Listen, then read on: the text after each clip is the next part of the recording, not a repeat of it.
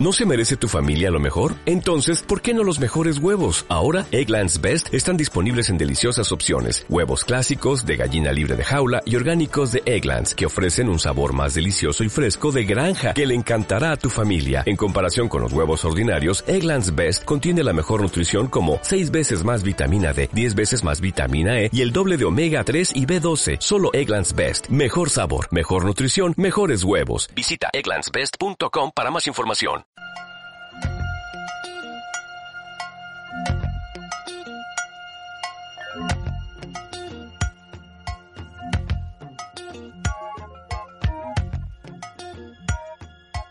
Pájaro te sostiene.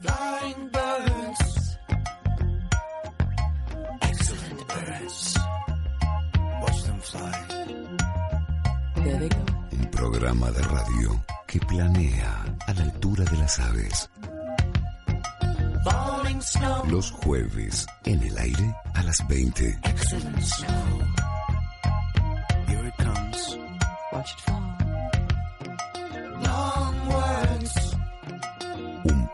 te sostiene.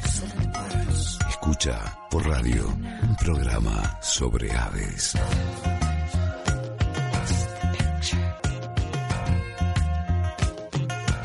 Un pájaro te sostiene.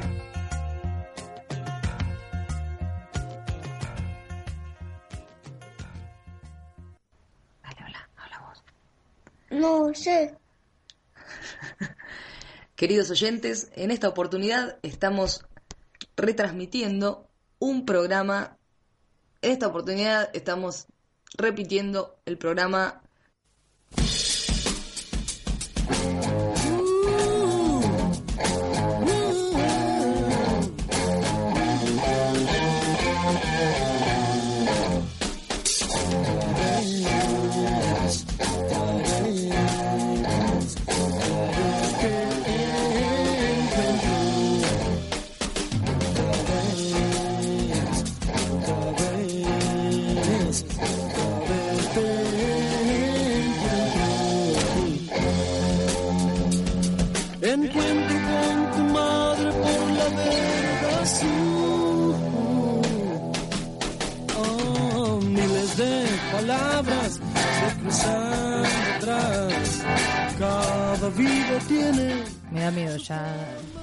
micrófono, cerrarlo, bajar la música, subirla.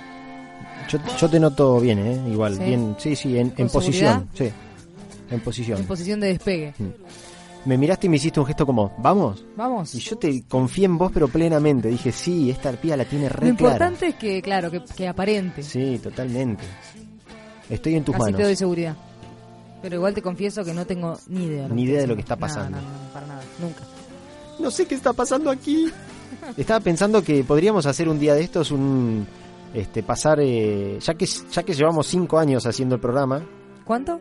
sí, ¿no? No, cuatro años, quinta temporada. Este va a ser el quinto. año. Claro. Este es el, quinto año. El podríamos pasar algunos separadores y aperturas viejas, ¿no? Que ya son cosas viejas que quedaron en el olvido. A ver qué pasaba Pero en aquella vos época. te referís a... mm, Recordarlos. está bien. No, usarlos como No, no, no. aperturas de este año ni nada. no, recordarlos en vivo mientras Mientras lloramos. suspiramos, ponele. Y nos Tenemos reímos. que traer una, una cajita de pañuelos o, o pañuelos de tela. Uno. Lo compartimos.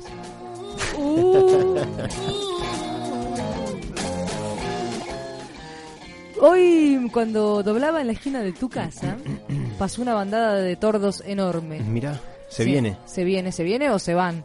Y me acordé de los estorninos. De los malditos No. estorninos, maldición. Qué loco.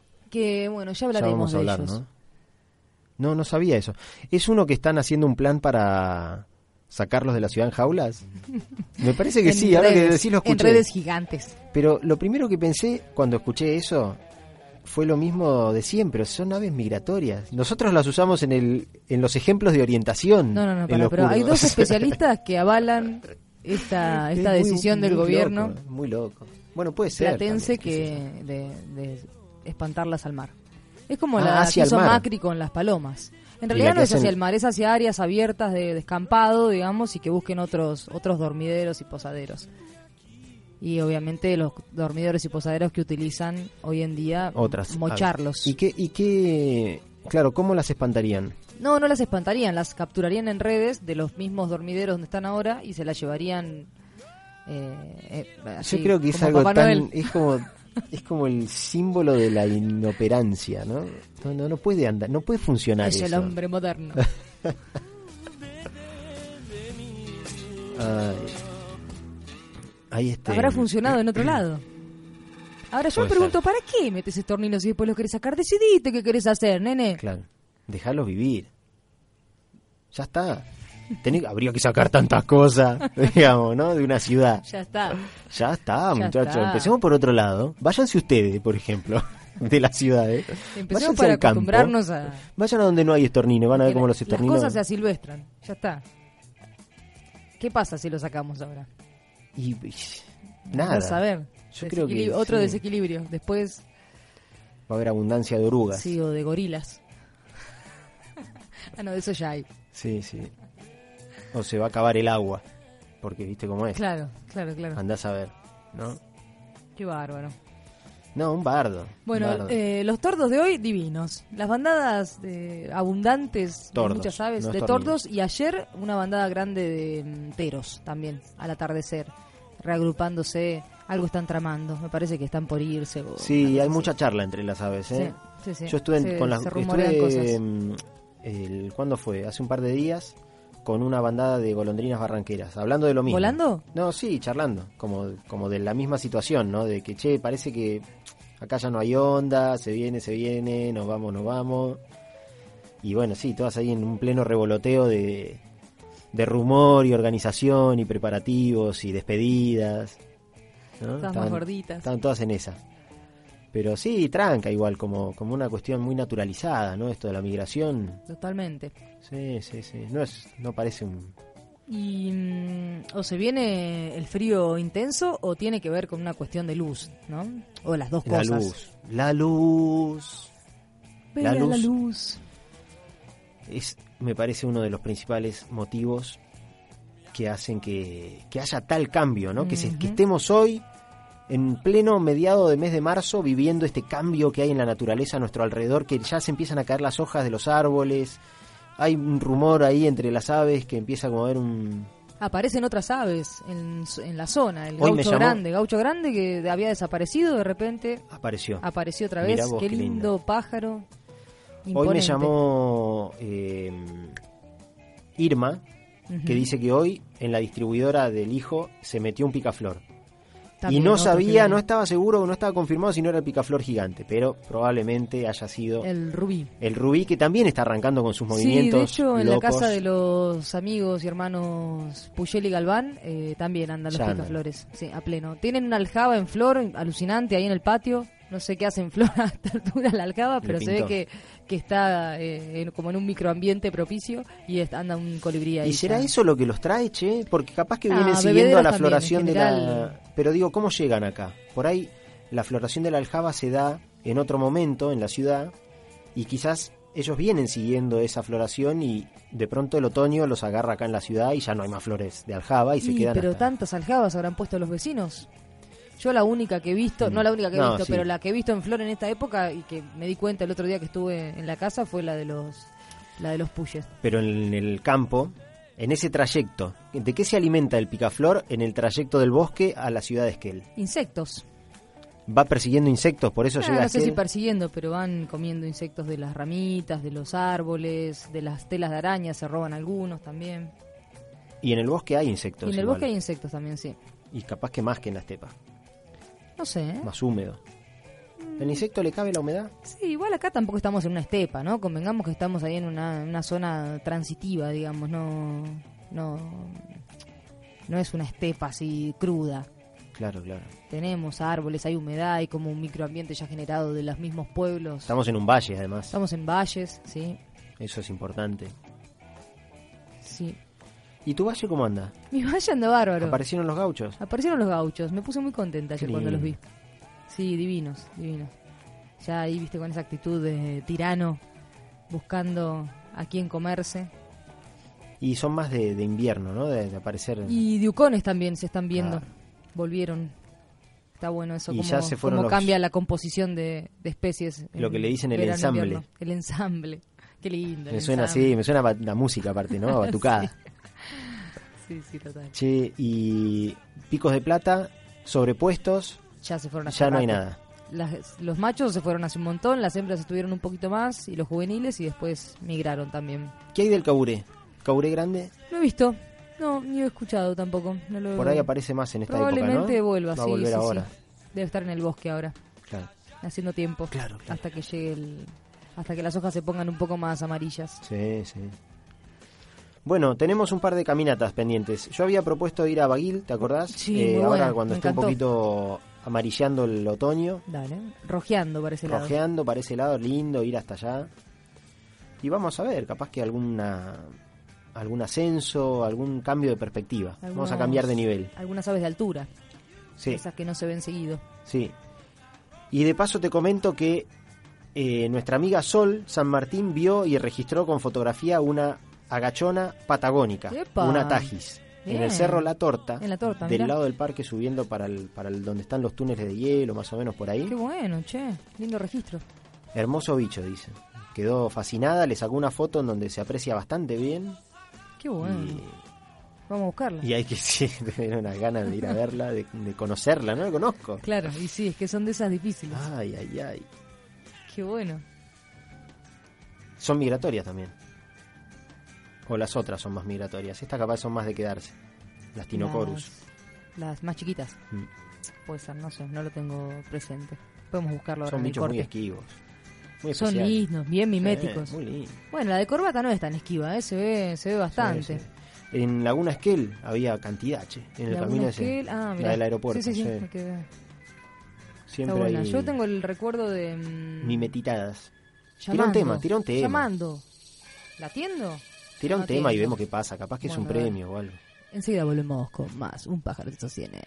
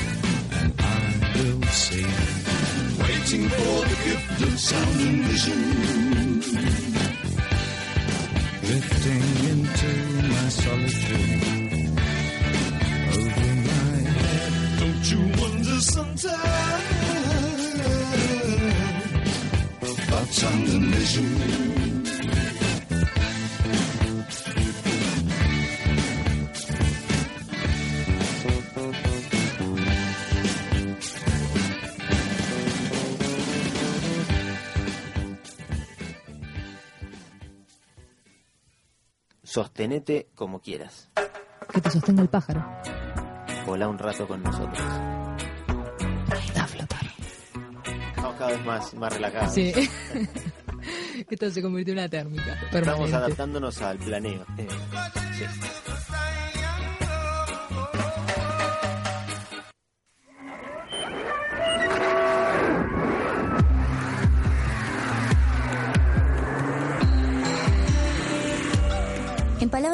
Simples, yo te amo en función de cómo te conozco.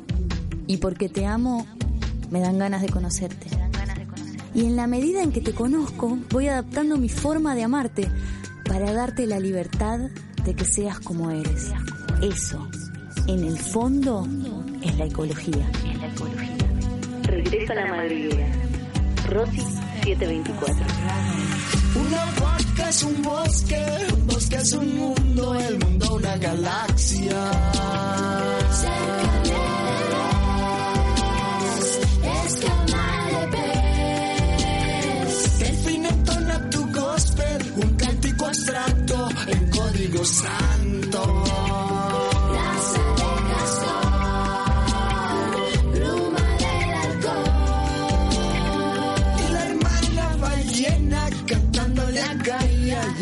Todo su reino.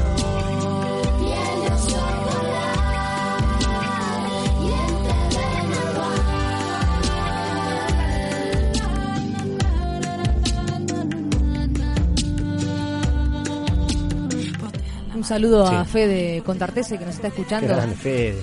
Un abrazo. Y acá traía una inquietud eh, el vecino Lino, El velino. el velino, que mm, dice que los orzales en su casa hace días que no, que no cantan más, que están en silencio. Y se pregunta si tendrá que ver con el fuego o con alguna otra... O con algún otro elemento de la naturaleza. Estarán haciendo duelo. Y para mí tiene que ver con la luz, como decíamos hoy también, ¿no? Con que está cambiando el, el largo del día, la duración, ya los tipos se están preparando para otra cosa. Y el canto tiene que ver con la reproducción, Sí, ¿no? yo lo que le comentaba a Lino eh, recién por teléfono también es que los, los orzales, cuando pasa la, la época nupcial y la parte, digamos, de, terri- de, de defender el territorio y demás, eh, cambian el canto. Tienen un canto que Cala, es, cla- que es más, eh, más como rudimentario, ¿no? Más wilky. El otro es más wilky, tal cual. Este, hacen incluso un, un sonido como un, como un grillito, ¿viste? Pareciera, muy bajito, sí, una cosa así. no, esa es otra, Javi. Pero es cuestión de, de observarlos un poco más, a ver qué... Y escucharlos, a ver de qué hablan los orzales. Que también se ponen como locos en invierno, aparecen, se agrupan, Sí, ¿no? se agrupan, Andan todos sí, juntos, tal cual, medio tal cual. patotas. Pero es cierto que en, que en primavera son mucho más, más ruidosos, ¿no? Más melodiosos. Qué lindo. Sí, yo últimamente de mi casa escucho únicamente gallos al amanecer. Antes escuchaban zorzales también. Tiene razón, Lino. Tiene toda la razón. Muy observador. Che, vamos a arrancar con un librito que se llama Aves con Historia, Leyendas. ¿El nuevo? Eh, sí, un libro nuevo que está disponible en librería Macayo, lo puedo decir tranquilamente. eh. Tiene varias copias, hoy lo vi en la vidriera de nuevo. De José Luis Barreña, pero para el que no lo quiera comprar, Se lo, lo, puede escuchar. Che, y tiene un pitotoy. Tiene atrás. una especie de pitotoy atrás y una especie de tahuató de halcón, Ah, va. de va, no halcón, eh, como un aguilucho, ¿no? Eh, del lado de adelante, comiéndose una especie de escarabajo. Ayer y hoy, a esta misma hora, bueno, no a esta hora porque mm, eh, era un poquito antes, ¿no? A eso de las siete y media, a la altura del mirador, ahí del valle, bajando hacia, Sí, o subiendo sí. de Trevelin, eh, una pareja de, mm, de aguiluchos, de ñancos. Ah, está, sí, son de ahí. Siempre, eh, esos. clavados, Sí, impresionante. sí, Pero esta hora, cuando hay viento, siempre están ahí sobrevolando, pero bajito, ¿eh? que te quedas un ratito y te vuelan arriba de la cabeza. Recomendado para el que guste. Dice José Luis Barreña, estas historias vienen de diversos tiempos, lejanos para los humanos y cercanos para las aves, donde se mezclan piel y plumas, plumas y piel en el devenir de los tiempos y sus gratos y más ingratos aconteceres. Este libro es un homenaje a esos seres alados, bellos, nobles, simples, frágiles y a la vez tan fuertes que han perdurado a través del tiempo y acompañan la vida del hombre desde siempre, a pesar del esfuerzo de ciertas ambiciones económicas que se empecinan en alejarlas. Las aves sobrevuelan no solo paisajes, sino también nuestras vidas. Y con ese espíritu hizo una recopilación de leyendas que, por lo que estoy leyendo, me parece que algunas son con un poco más de, de fantasía creativa del autor y otras son recopilaciones quizás más fieles de tradiciones orales más lejanas, ¿no? Pero nosotros las vamos a ir repasando y vamos a ir viendo qué pasa. Vamos a ir viviendo el proceso de compartir estas leyendas, como la de la Licucú, que empieza eh, este libro. Dice, como todas las mañanas, en la pulpería del puente, a orillas del río Luján, los paisanos estaban tomando su grapa mañanera. Unos prestos a salir a sus tareas camperas, otros haciendo sus compras y aprovisionándose por varios días. En una de las mesas, mientras compartían historias del matrero Juan Moreira mirando el cartel que desde hace años estaba pegado en la pulpería, donde la autoridad pedía la captura del gaucho rebelde, unos hasta se atrevían a afirmar que en algún entrevero compartieron espaldas con el ahora legendario Moreira. Ismael, vaquiano de Mercedes y alrededores, interrumpe la interesante conversación y con tono de indisimulable inquietud comenta: Estoy preocupado por algo que, pasó, que me pasó anoche. Salí del rancho a cortar un pedazo de charque para la cena. Cuando miro a lo alto del eucalipto, veo un casal de esos búhos alicucú, así lo llama mi tata. Don, don Esteban, acopiador de cueros, lo interrumpió. ¿Y qué tiene de rareza ver esos pájaros? preguntó. ¿Usted los ha visto alguna vez? inquirió Ismael. No, nunca los he visto en ningún lado. Es más, ni siquiera sé cómo son, pero no entiendo su malestar por esta situación, le respondió el acopiador. ¿Cómo no voy a estar preocupado? Esos bichos siempre anuncian calamidades para el que los ve y hasta para todo el pueblo. Me contaba el Tata que en una ocasión vio lo mismo que yo anoche. ¿Y saben qué pasó? No, ni idea. Cuente, cuente, le dijo interesado don Remigio González, el recero de General Rodríguez, que siempre que andaba por esos pagos hacía su parada obligatoria en la pulpería. Se vino una invasión de langostas. Fue tan grande la calamidad que no quedó ni un grano de maíz en los campos.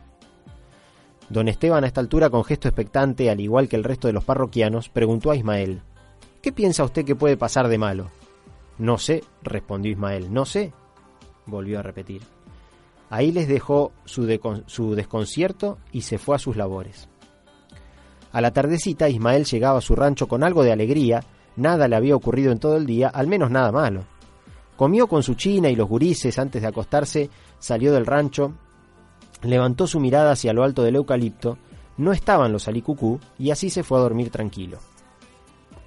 A medianoche, mientras dormía tranquilamente después de otra jornada de duro trabajo, se despertó al caerle en la cara un pedazo de adobe del techo. Al abrir los ojos se levanta como un relámpago, al igual que su mujer y los niños, porque todo temblaba, se caían los pocos enseres que el humilde hogar tenía. Si bien su familia se encontraba asustada, Ismael estaba aterrorizado. De repente todo se calmó, como si hubiera sido un sueño. Ismael, con su rostro desencajado, sacó valor y pegó un grito que se escuchó hasta en la pulpería del puente, que estaba a una legua. ¡Lechuza y mierda! ¡Me has engualichado el rancho! vociferó con furia. A la mañana los diarios de Buenos Aires titulaban con grandes letras de molde Terremoto en el Río de la Plata, agregando el cimbronazo mayor fue a las 3 y 20 de la mañana. Se sintió hasta en el interior de la provincia. El alicucú. No sé si tenés el canto, porque sería interesante poder escucharlo. ¿Y tú qué querés, Alilicucú? Porque además de que, las, le gusta.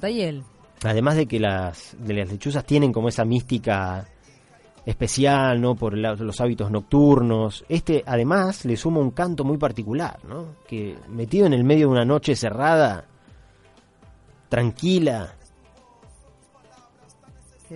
te, puede llegar a hacer cuestionar cosas existenciales fácilmente. Si existe un Dios. Tanto así. Al toque, es lo primero que pienso.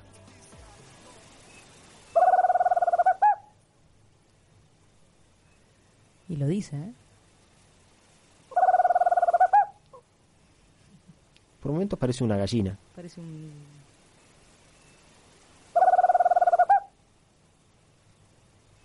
Alili Cucú. ¿Dije Alili Cucú? No, Ali Cucú. Pero en base es Alili, ¿no? Alili, Cucú. Sí. Epa. Este me hace acordar más a un caburé, ¿no? Con canto profundo. ¿Querés que te lea otra? ¿Cómo estamos de tiempo? Súper bien. La leyenda del venteveo rayado. ¿Qué hago? ¿Te busco un venteveo mientras? El venteveo rayado, si puede ser. Mm, me parece que tengo a cuadros nomás. Ahora me fijo. ¿Y este qué es? El Pero todavía este se es quedó colgado. Se colgó. Es conocida en el norte argentino la leyenda del venteveo o pitigüe, como así lo llaman los guaraníes. En la selva misionera vivía un abuelo con sus hijos y un nieto caprichoso y egoísta, a quien el anciano le dedicaba todo su tiempo. Así colaboraba con sus hijos y le transmitía las tradiciones y habilidades que había adquirido en su vida. Enfermo el abuelo, ausente su hijo y su nuera, desde su lecho llamaba al nieto Zaguaá. El niño entretenido en sus juegos no escuchaba el grito lastimero de su taita guazú. Al tiempo escucha y con lentitud y desgano decide ir. Ante el pedido de un vaso de agua, Zaguaá, mostrando su tenebroso corazón, se niega y se ríe de su abuelo, quien acaba su vida llevando en sus retinas la ingratitud de quien tanto amaba. Cuando vuelven los padres de Zaguaá, encuentran al abuelo muerto y a un pájaro que no paraba de repetir: Pictohue, Pictohue. La leyenda dice que el propio dios Tupá se encargó de transformar a Zaguaá en un pituhue por su indigno comportamiento. A partir de ese momento, los pituhue, venteveos en el resto de la Argentina, son espantados cuando se posan cerca de alguna vivienda por ser un mal presagio para los moradores. Algunos ancianos tienen otra visión, otra versión bastante fidedigna de la leyenda de aquellos hechos acaecidos en un tiempo sin fecha que sucedió en el mundo guaraní. Dicen que en realidad eran dos los hijos del matrimonio, ambos mellizos, uno más corpulento, Zaguaá, el otro más pequeño y delgado, que se llamaba Pojera. Pojerá era lo opuesto a su hermano, siempre dispuesto a lo que los padres y el abuelo le pidieran, de un corazón puro como el almita, la monjita blanca. Era quien ayudaba al abuelo cuando los padres no estaban en la casa. Cierto día que los padres salen, como siempre lo hacían, recomiendan a, recomiendan a sus dos hijos que cuiden al Taitahuazú. Como siempre, ambos asienten al pedido de sus progenitores, aunque como era habitual, solo Pojerá era quien se encargaba de las atenciones. Pojerá quería darle un manjar a su abuelo, le pide a su hermano que por favor preste atención. Él iría al bosque a una morera que tenía identificada. Al encontrarse con el centenario árbol, el más alto de la selva, con esfuerzo y habilidad sube hasta la copa. Allí era donde se encontraban los frutos más sabrosos con los cuales quería preparar el dulce predilecto de su abuelo. Cuando va de vuelta a su casa con el cesto de juncos repleto de moras, su intuición le avisa que algo malo había ocurrido. Comienza a caminar cada vez más rápido y luego a correr cuidando de no perder ninguna mora con el movimiento. Al llegar entra, en- entra directo a la habitación del abuelo y lo encuentra muerto. Y en la ventana, un pitogüé. Pojera cae de rodillas con sus ojos llenos de lágrimas y el corazón quebrantado de dolor por la pérdida de su amado abuelo. Comienza desesperadamente a llamar a su hermano. A cada exclamación solo respondía el pitogüé. Ante el asombro de Pojera, aparece Tupá, quien lo tranquiliza, diciéndole que su abuelo se encuentra entre los buenos. Su hermano es el pitogüé que está en la ventana por su comportamiento propio de un espíritu, tur- espíritu turbio.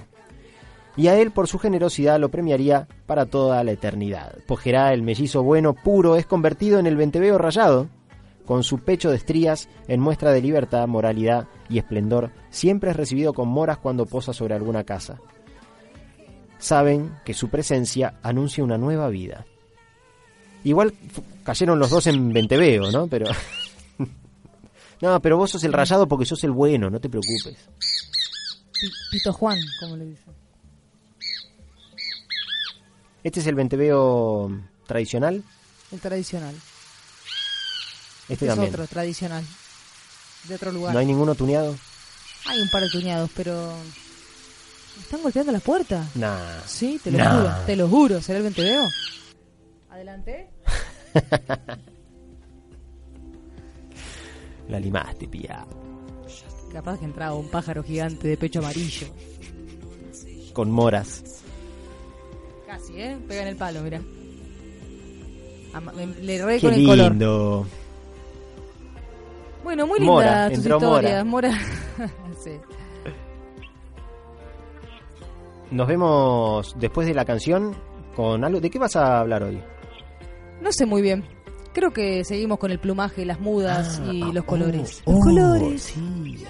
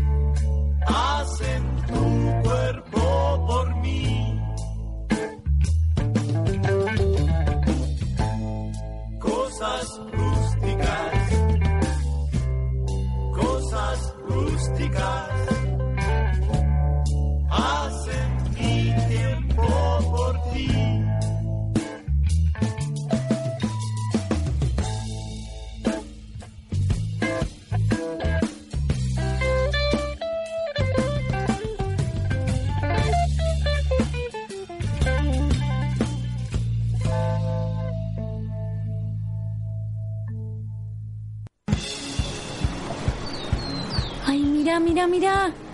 Un maca. Un... Sí, ahí en el agua, Celia. No veo. No, yo veo el somormujo. El somormujo sí lo veo. El macá no, no sé dónde. ¿Macá?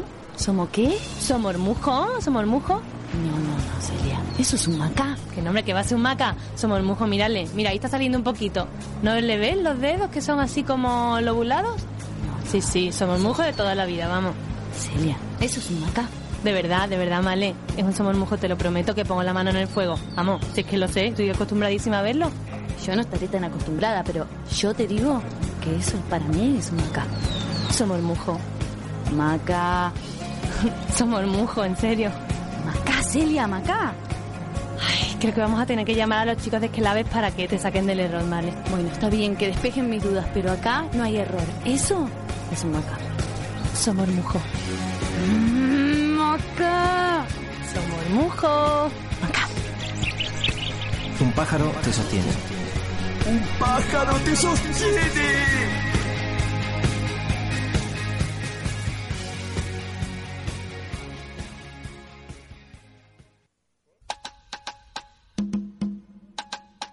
Crisálidas. Crisálidas. Un programa con perspectiva de género. Perro con la cadena larga cree que es libre.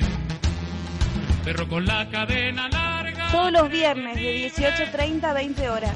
Pero la cadena es la cadena. Por FM Caleuche, en el 90.9 de tu dial. Que la crisálida se vuelva mariposa.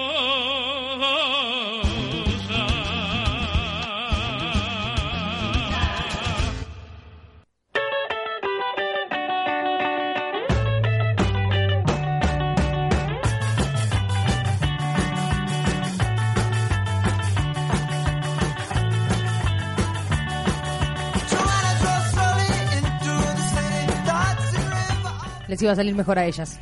Tremendo avance, ¿eh? Tengo unas ganas de escuchar. Quiero bueno. venir los viernes ahora. Sí, sí, sí. Hola. Buenas, buenas. Me encanta cuando se prende la lucecita que dice aire. O dos. O dos aires. Bueno, Y, seguimos. a- y por ahí cuando Pía te tira antes de eso, levanta la mirada y te, te dice, vamos, ¿estamos listos? Vamos, vamos, Pía, vamos.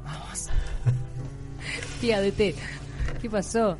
Che, para si quieren mandar mensajes es el 15444777, Ujú. como acaba de entrar uno que dice, hola, de vuelta a la escucha, de un autor anónimo, así que gracias. y- Pero está, está ¿Firmó, contento. ¿Firmó como autor anónimo No, o eso no, lo no sé, no, no sé, Porque que no no dice más nombre. nada, qué sé. O sea, tiene un número, el número de teléfono es como el DNI casi, ¿no? Pero yo no, no me conozco el número de todos. Ni el DNI. Ni menos el DNI. No lo sueltes al aire. El DNI, no, No, claro, no, el Quill. no. Si no Nos como- llama un oyente de Quill. Eh, 27 guion. che, seguimos con el libro de Roberto Ares, que queda un montón. No hay novedad. buenísimo. O sí, depende si, Sí. si lo han leído. No, hay novedad todo el tiempo en realidad. Pero es, un- es una información que compartimos seguido, ¿no? La de Roberto Ares, porque es un, es un lindo libro, un lindo autor.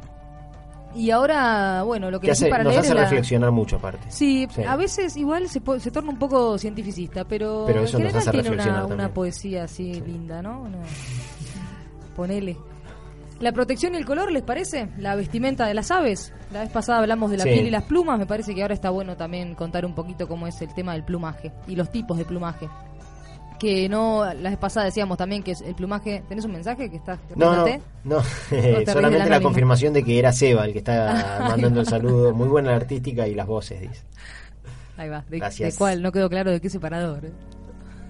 Todos, le gustan todos Seba conocidos. es A un Seba, entusiasta de la vida, Es este un chico. entusiasta, sí. Plumas de las aves no están en todo el cuerpo. No. Dato. Dato. Te tiro el para dato. El cisne, por ejemplo, tiene unas 25.000 plumas. Ah, ¿se las contó Ares? Evidentemente sí, porque acá lo pone con número redondo. Ni más ni menos. Donde el 80% dice están en la cabeza y en el cuello. Epa. No pareciera. ¿Qué estadística? Me imagino el, el cisne, ¿no? Que- sobre el cual se basó esta estadística. Qué incomodidad que te estén contando las plumas. No, igual lo agarran dormido. Porcentajes. Un saludo a Aleja. A ver, contá las de la cabeza ahora. Oh, son muchas. Es como contarle los pelos Tres, a alguien. cuatro, cinco, Sí, un delirio. seis, Un montón. 28, Y, lo- y por ahí lo hacen con un cisne muerto, lo cual casi es peor, ¿no? Porque 104, Eso ya no lo había pensado. Me imaginé más a Penélope con un cisne contándole plumas, esperando que vuelva 998, 999, algún amor errante. 2001, 2000. para llegar a 25.000. 25.000. Che, me perdí, dejen de hablar. Ahora tengo que empezar de vuelta.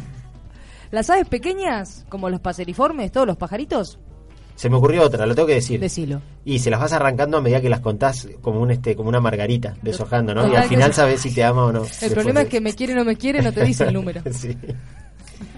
El cisne no te quiere, seguro. No, no hace falta, ¿no? Deshojarlo. Desplumarlo. Chicos, me estaba por venir la nota ecologista, pero me la voy a abstener. Después ¿Tenés una nota? No, no, con esa historia de la arrancadita de plumas. Pero no sigamos por ahí. No sigamos por ahí, que es un camino sí. muy cruel. Un comino, un camino que lleva a la Un almohada. comino, ojalá fuera un comino. Bueno, pero- importa un comino, dice que le arranca la pluma. Los, las cosas para las que el hombre se le pueden ocurrir usar las plumas de los pobres pajaritos. Mm, un plumero me parece como una cosa Atroz. atroz. Plumero así, muerte. Muerte al plumero. Plumero muerte. ¿Y si se hace con plumas que se caen naturalmente? ¿Será? ¿Así lo aceptarías? Sí, si es así puede ser. Entonces pensalo así. Pensalo así. Pienso que lo hace con plumitas que se caen. Sí, está todo bien. Y las Son almohadas también las hacen con cisnes que, que donan sus plumas a la ciencia.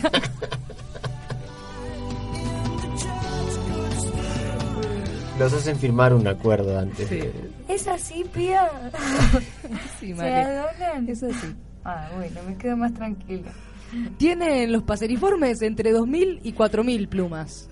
Que son menos, ¿eh? pero son más chiquitas, así que la dificultad Claro. en contarlas Es, debe ma- ser es la mayor, sí, sí, sí. El 30 a 40% están en la cabeza y en el cuello. Me encantan los datos de Ale porque es muy preciso. Las plumas pueden ocupar el 20% del peso total del ave, Epa. que es bastante para unas plumas, ¿no? Sí, sí. o el ave pesa muy poco. Eh, y dicen que pesa más que el esqueleto, la cantidad de plumas que pueda tener un ave, ¿no? Wow. Claro. como un auto muy una loco. Y es que los esqueletos son. Son muy livianitos. Son muy livianitos, sí, sí. sí, sí, ya se, se fueron. La Es evolución como- se pasó de largo, digamos. Es como si tu ropa pesara más que vos. Claro, o mi piel. Tu piel, imagínate, claro. O mis ¿Querés pelos, en realidad, porque Sacate sería la el, piel. el análogo a los pelos, las plumas, ¿no? Che, qué flaco que estás, no, es que me saqué la piel, quedé joya.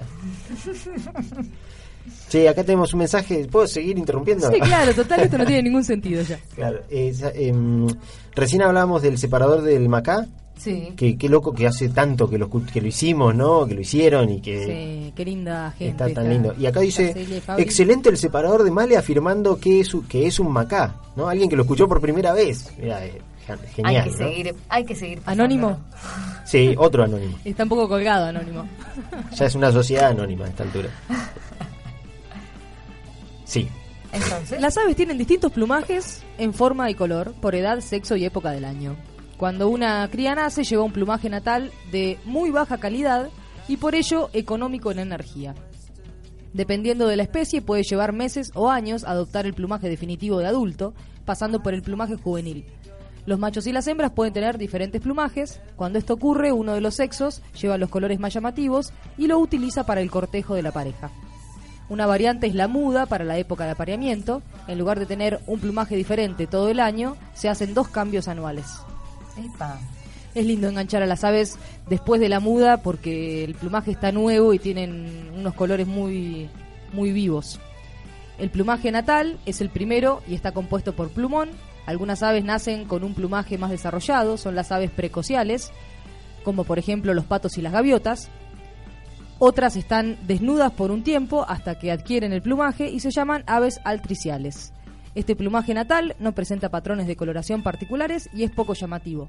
En algunas especies, como los pingüinos y ciertas aves de presa, existen dos tipos natales compuestos de plumón, lo que guarda relación con el ambiente extremo y el largo tiempo de cuidado eh, paternal que, que requieren las especies estas. El plumón que traen al nacer es reemplazado por un plumaje juvenil. El plumaje juvenil tiene las plumas de contorno típico, pero se diferencia del plumaje adulto en que las plumas de vuelo son más cortas. Su textura es más suave y el patrón de color es bastante diferente en algunas especies. En muchos casos se parece al que muestran las hembras adultas, ¿no? que es un poco más eh, inconspicuo, como... mm, ¿Qué palabra te tiré, eh? Ay, ay, ay. ¿Y con qué? Ya me olvidé. ¿Sin o con? Con- sin pico. ¿Sin con? no, ¿Con sin pico? pico. Sin, ¿Sin pico. con qué? ¿Sin pico o con pico? Sin pico no puede comer. Un plumaje más disimulado, más discreto. ¿no? Como eh, patrones estriados. sería como que no llama tanto la atención. Claro, ¿no? conspicuo sería todo lo contrario, muy llamativo, ¿no? Como un churrinche, macho. Me llama la atención esa repartija. Ah, y igual. es conspicuo.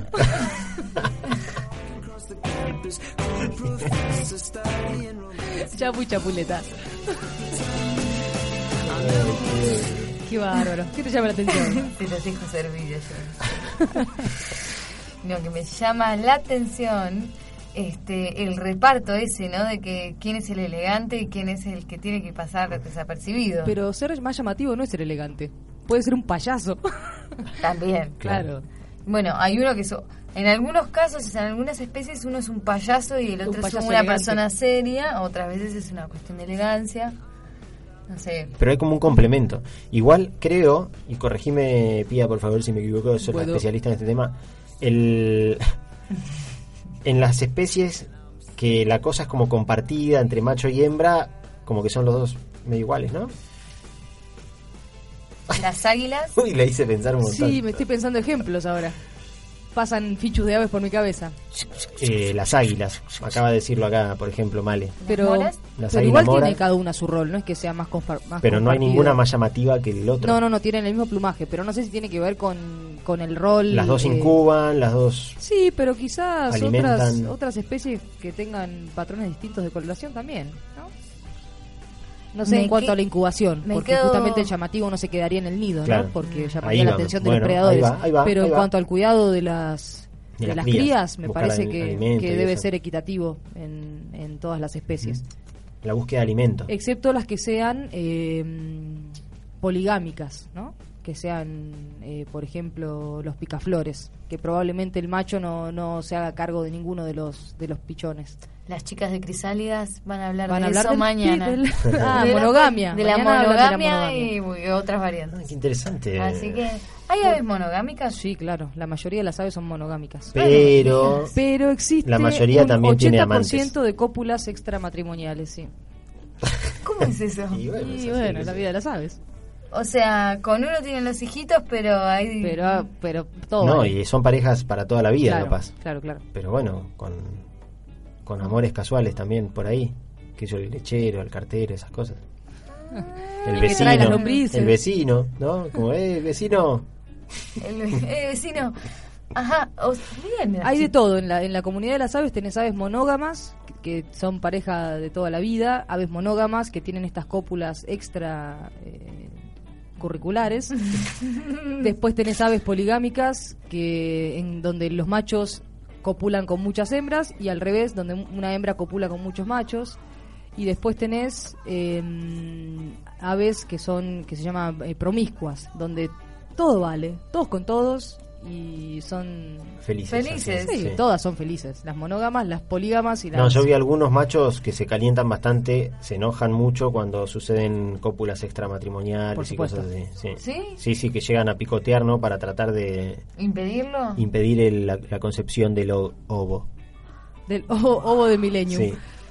No, hay de todo, la verdad que es un mundo. Un mundo- te, eh, te encontrás de todo. De Pero todo, tengamos en todo. cuenta que estamos hablando de un montón de especies distintas, ¿no? De aves. En- en, eh, si lo ponemos en comparación con el humano, que es lo que solemos hacer los humanos, Claro. porque nos todo lo comparamos con nosotros mismos, somos una sola especie nosotros. Acá Y estamos cada cual hablando, hace la claro, suya. cada cual hace la que se le canta eh, individualmente, digo. Pero en las aves estamos hablando de especies diferentes. En la especie del colibrí, todos los colibríes cumplen con ese patrón, digamos, de, de comportamiento sexual. En el caso de los choiques igual. Sí, tampoco así. todos. O sea, es. No, es- algunos individuos quedan sin copular porque no consiguieron territorio y demás, pero en general tienden, según la ciencia moderna que tanto pregonamos. A ver, yo te a pregunto: ¿hay aves homosexuales? Yo te apago el micrófono. Por ejemplo. Sí, claro. Sí. Por eso. Sí, y dentro de una especie que tiene una tendencia, o sea, una estructura más o menos definida, que es lo que decís vos, ¿no? De monogamia, poligamia, qué sé yo, puede haber Sí, sí, hay otros tipos de comportamiento, Otros como esto de la cópula comportamientos extranido que decimos. que, que De hecho, algunos estas- individuos lo aves- hacen, La digamos. otra vez ¿no? leímos una nota de aves eh, homosexuales que eran, Sí, mirá, no, no me acuerdo. Sí, que eran las hembras de no me acuerdo qué especie que copulaban con los machos, pero después el resto del tiempo, que no era la cópula, eh, estaban siempre con ot- otras hembras, ¿no? Somos unos desordenados igual nosotros. Yo creo que en el mundo de las aves hay mucha más tolerancia también que en el de los humanos. No creo que Es que les no haga falta hacer un programa paparazzis. como crisálidas a las aves, por ejemplo. Para andar explicando Claro, estas no. cosas. Pues ellas están, son, son así, están bien, viste, está todo bien. De vez en cuando pasa algo distinto, Qué sé yo, nadie, nadie se preocupa mucho tampoco, ¿no? solo por volar y comer. Claro, después lo que hagas vos de tu vida, loco, es tu vida. Son tus plumas. Fíjate. Ahora sí, no me cruces un pirincho con una gallineta, ¿eh? No. Yo creo que hasta eso puede llegar a pasar. Tenemos Sí. lobos y pingüinos. bueno, bueno, eso es un poco forzado. Eso es una violación. Sí, es El verdad. pingüino no se lo no estaba contento. No hay amor no ahí. había accedido No sé, igual, ¿eh? a esa cópula. Lo que sí tenemos son diucas con cardenales. Que eso ahí ya Ahí ya hay como ¿eh? una Ahí cosa, hay una cosa- más parecida al amor, Sí, sí, sí, a la totalmente. atracción. Pero es por una falta ¿Sí? de machos de una Sí. especie, o sea que también es medio obligado este, artificialmente, ¿no? El, el macho de cardenal amarillo está casi extinto y las diucas, que cantan prácticamente igual, muy parecido al cardenal amarillo, se cruzan con hembras de cardenal amarillo. Porque atraen, o sea, las hembras se sienten atraídas por las diucas, porque cantan como Parecido. sus, sus machos que son tan escasos. Che, pero me parece que es una diuca, no sé, pero escuchalo cantar. Mira qué bien. Ah, no, no me resisto. Las diucas las hembras su- sufren daltonismo. Ven todo gris. Claro, no se dan cuenta que es, Claro, no, no ven amarillo por ningún no es lado. amarillo. Pero bueno, funciona. Lo que sí Es las crías eh, son híbridas, ¿no? No tienen, no pueden Tienen descendencia. descendencia. claro, no pueden dar descendencia. Esas están como más jodidas. Esas están jodidísimas. Sí, yo creo, viste, es como que llega un punto que también, después de mucho psicólogo, pueden tener una vida normal.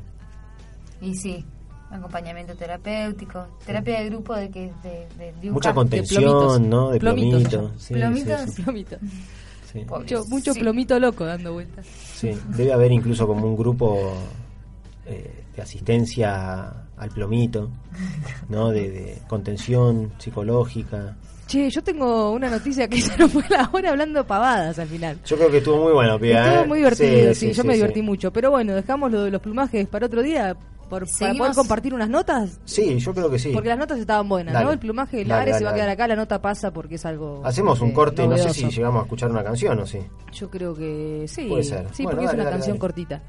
Enseguida volvemos sin haber dicho nada de aves. Mucha pluma. Mm, eso es sospechoso.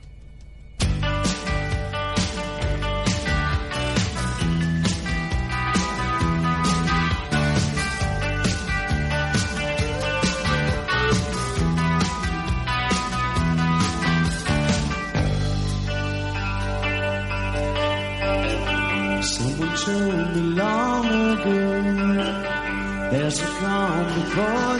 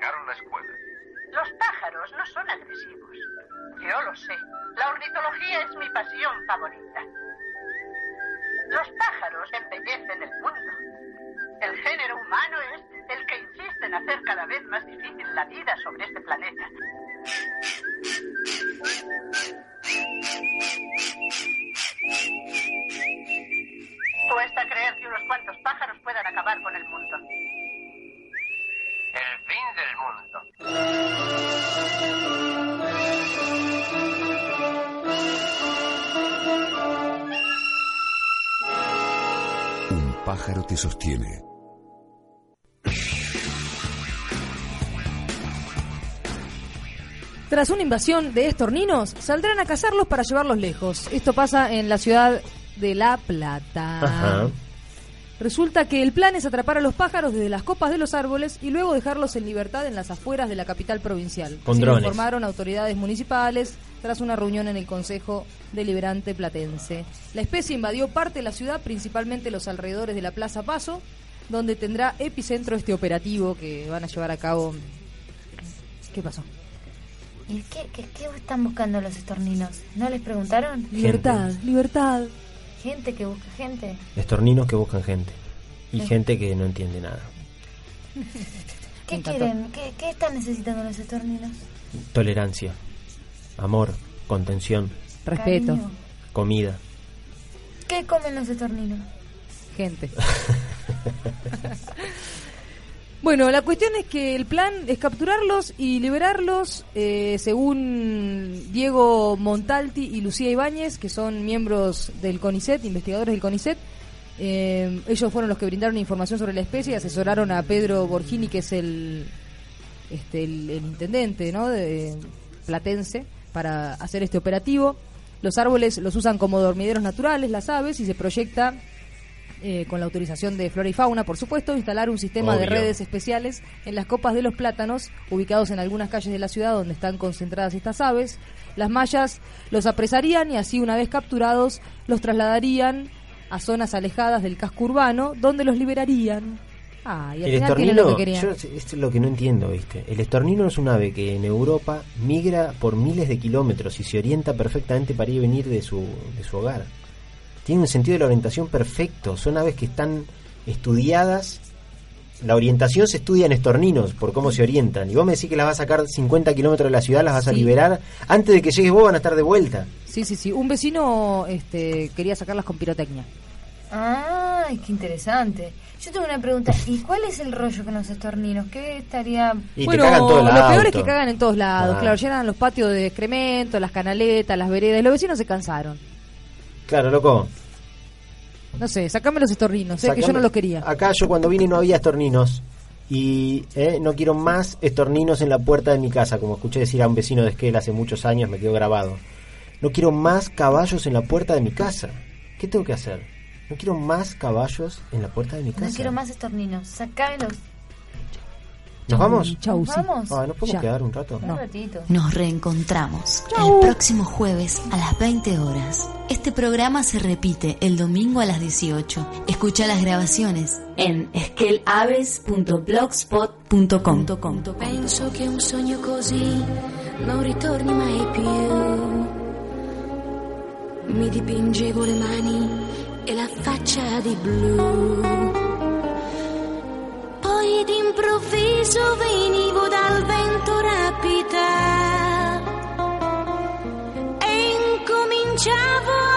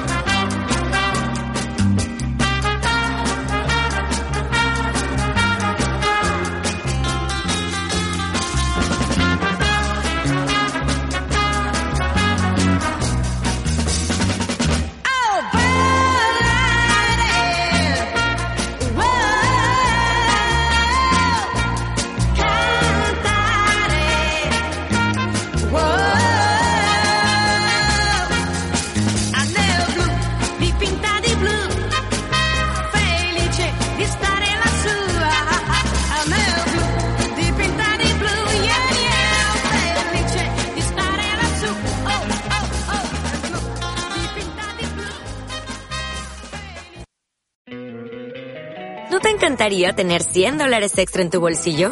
Haz que un experto bilingüe de TurboTax declare tus impuestos para el 31 de marzo y obtén 100 dólares de vuelta al instante. Porque no importa cuáles hayan sido tus logros del año pasado, TurboTax hace que cuenten. Obtén 100 dólares de vuelta y tus impuestos con 100% de precisión. Solo con Intuit TurboTax. Debes declarar para el 31 de marzo. Crédito solo aplicable al costo de la presentación federal con TurboTax Full Service. Oferta sujeta a cambios o cancelación en cualquier momento.